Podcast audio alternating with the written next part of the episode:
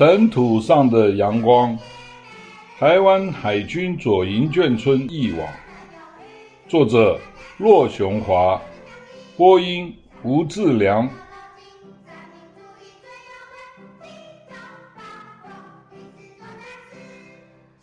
第十章，读者文摘，第十之一节，聚水管。我们家从国贸三村的中央马路这边算过来。是第三排房子，这排房子优缺点兼备。缺点是后面临近公共厕所，臭气难闻；优点则是后院的空地比较宽广。我老爸对付公共厕所的办法是在后院建了一堵高高的围墙，围墙顶端高过公共厕所的屋顶大约三十公分。我老爸的这个办法果然有效。我们家后院虽然紧挨着公共厕所，但确实从来没有受到臭味的影响。另外，搬来国贸三村以前，还听说这里的供水不正常，经常没有水用。对于这个问题，我老爸又想出一招，就是在后院建了一座水塔，作为我家的第二套供水系统。平时原来供水系统有水。就直接打开水龙头用水。如果水不够用了，就在晚上大家不用水的时候，打开我家水塔上的马达抽水，注满水塔。第二天，我们家就还有水可以用。搬进果贸三村的初期，真的经常没有水用，我们家的水塔就发挥了作用。不过，当缺水最严重的时候，就算晚上，也没有水可以储存，这时我和老弟只好穿越马路，到老果茂那边去挑水。眷村的人情味儿就是这么温暖。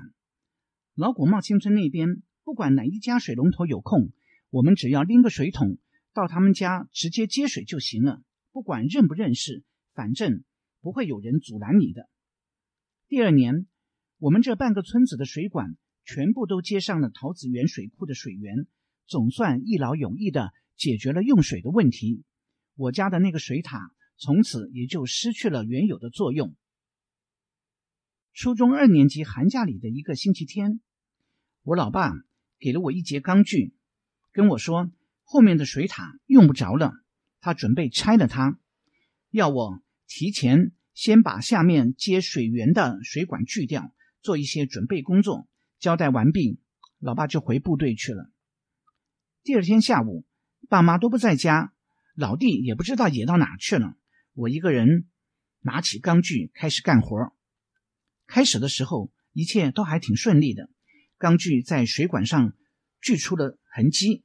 我一点一点的横着往下锯，就在刚刚锯穿铁管的瞬间，事情突然出现了意想不到的变化，一根冰冷的水柱喷了出来。弄得我一手一脸都是水。当时我心想，管他的，再锯几下就断了。于是继续往下锯，想不到水势越来越大，一会儿就把我连头到脚整个喷湿了。这时候水管才切了四分之一，我的工作信心和意愿大受打击，直觉的反应就是冷死了，我要赶快逃开，我不干了。台湾的冬天虽然很温暖。但偶尔几天寒流来袭，还是会让人冷得受不了的。锯水管的那天，正赶上了这么一个摄氏八度左右，叫人冷得直打哆嗦的好日子。在这种天气里，把自己弄成了一个全身发抖的落汤鸡，绝对不是什么开心的事儿。话说，锯了四分之一的铁管还在使劲的喷水，船到江心难补洞啊！事已至此。小家伙掉进了前不着村后不着店，叫天不应叫地也不灵的境地。我略微考虑了一会儿，渐渐一股不服输的使命感油然而生。我擦了把脸，脱下湿衣服，换上干夹克，把拉链拉到顶，下决心要继续奋斗下去。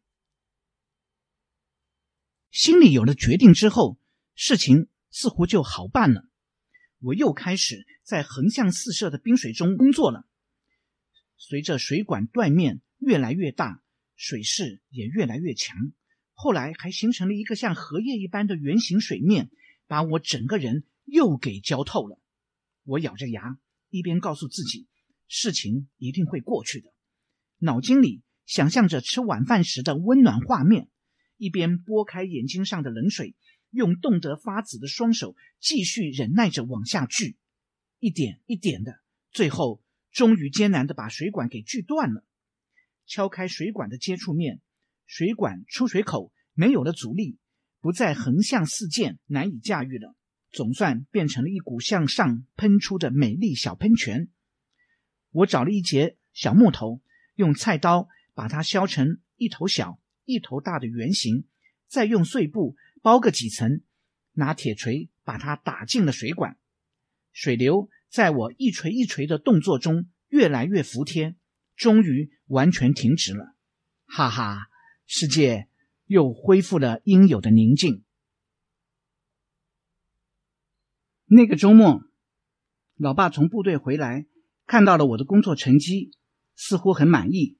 他拍了拍我的肩膀，说了句：“干得不错。”这样就算给了我奖励了。过了几天，整个水塔就被老爸派人拆下来运走了。老实讲，当年物资缺乏，军人的收入尽管微薄，但是眷属还有眷粮可领，谁家都不至于苦到饿肚皮的状态。所以，小孩子除了被逼着读书以外，生活上其实并没有尝过什么真正的痛苦。这次在寒冷天气下泡了一个多小时冰水的经历，就算是我少年时代最大的灾难了。第十之二节，打架之风。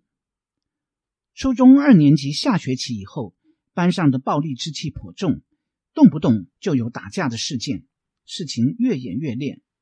后来还发展成了每天的例行公事，天天都有大小不一的打架事件。精力旺盛的小少年们挣扎着长大，相互之间看不顺眼，三句话不对就动起了拳头。那时候。班上打架还有一些不成文的江湖规矩：大个子绝不会和一个小个子单挑，一身肌肉的壮汉也不会对弱不禁风的瘦子出手。同学间没有特别欺负人的行为，实力不相当的人从来不会打架，否则就是打赢了，不但班上舆论不会承认你是条好汉，说到别班去更没面子。那时。打架双方基本上只是动动拳头，没有人会拿起桌椅板凳来乱砸，更没有动棍子、刀子这类欲置人于死地的恶劣动作。我们班上打架，通常是某一方先推了对方一把，说：“你什么意思？”对方再回推一把，打架就开始了。没事的人看到好戏开锣了，都过来围观，一边还跟着起哄叫加油。于是。你一拳，我一脚，打架双方就更带劲了。打不了几回合，如果上课铃响了，战局就自动散了。结束时，嘴里还会嚷嚷一句：“下次你给我注意点。”对方也会回叫：“你才给我注意点呢。”其实注意些什么，只有天知道。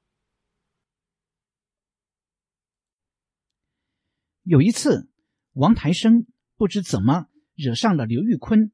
两人互相叫骂了几句，大伙儿趁机猛起哄，要他们正式决斗一番。刘玉坤身材中等，平时废话不多，是我们班儒侠型的人物。两人经不起全班火上浇油、煽风点火的盛情，决定举行一次正式的比赛。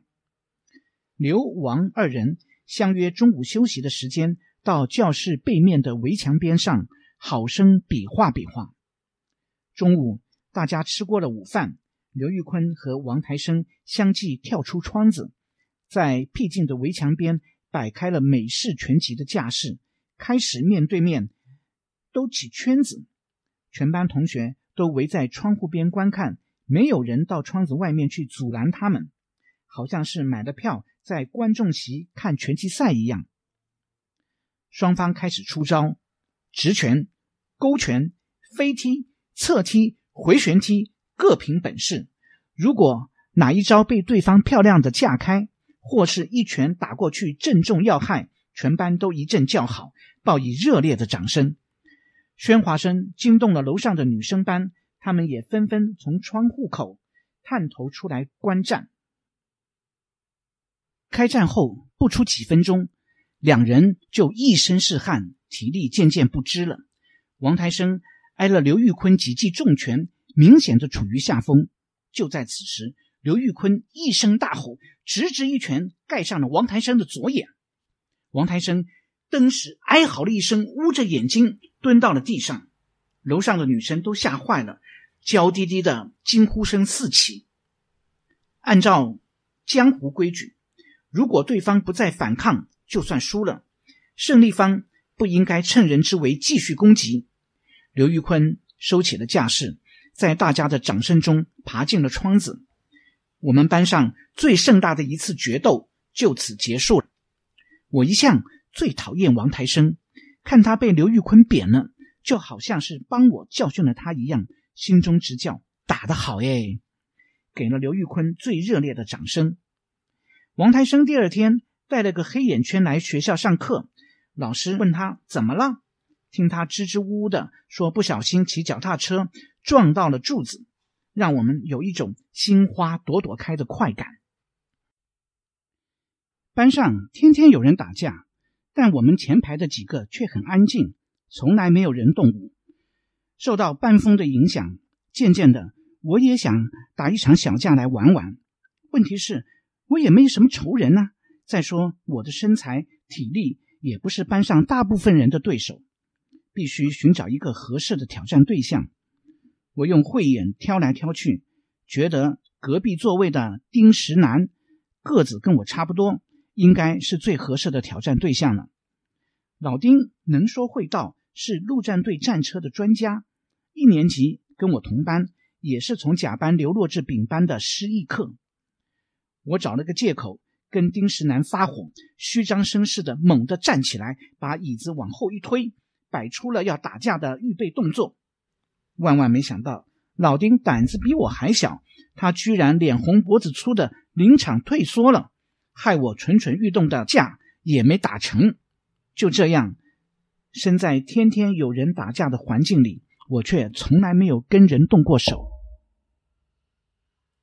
又有一次，亚雄和楚肥打了一架，因为我平时和亚雄天天在一起，所以楚肥。也对我不客气起来。其实我跟楚肥小学时同班，以前还到过他内围自强新村的家里做过功课，打军用电话核对算术答案，彼此交情还不错。他虽然因为亚雄的关系跟我吵了一架，但他看我个子小，没兴趣和我动手。初二下学期，全班浑浑噩噩的打了一学期的架。到了初三，大家好像长大了一些，打架的事件才渐渐减少。在我看来，当年我们班打架不是打假的，但也不能算是打真的，因为打完了就算了，很少有人再找帮手寻仇报复的事情。其实大家都没有深仇大恨，只是那段时间打架是一种风气，一种时髦的情调，双方。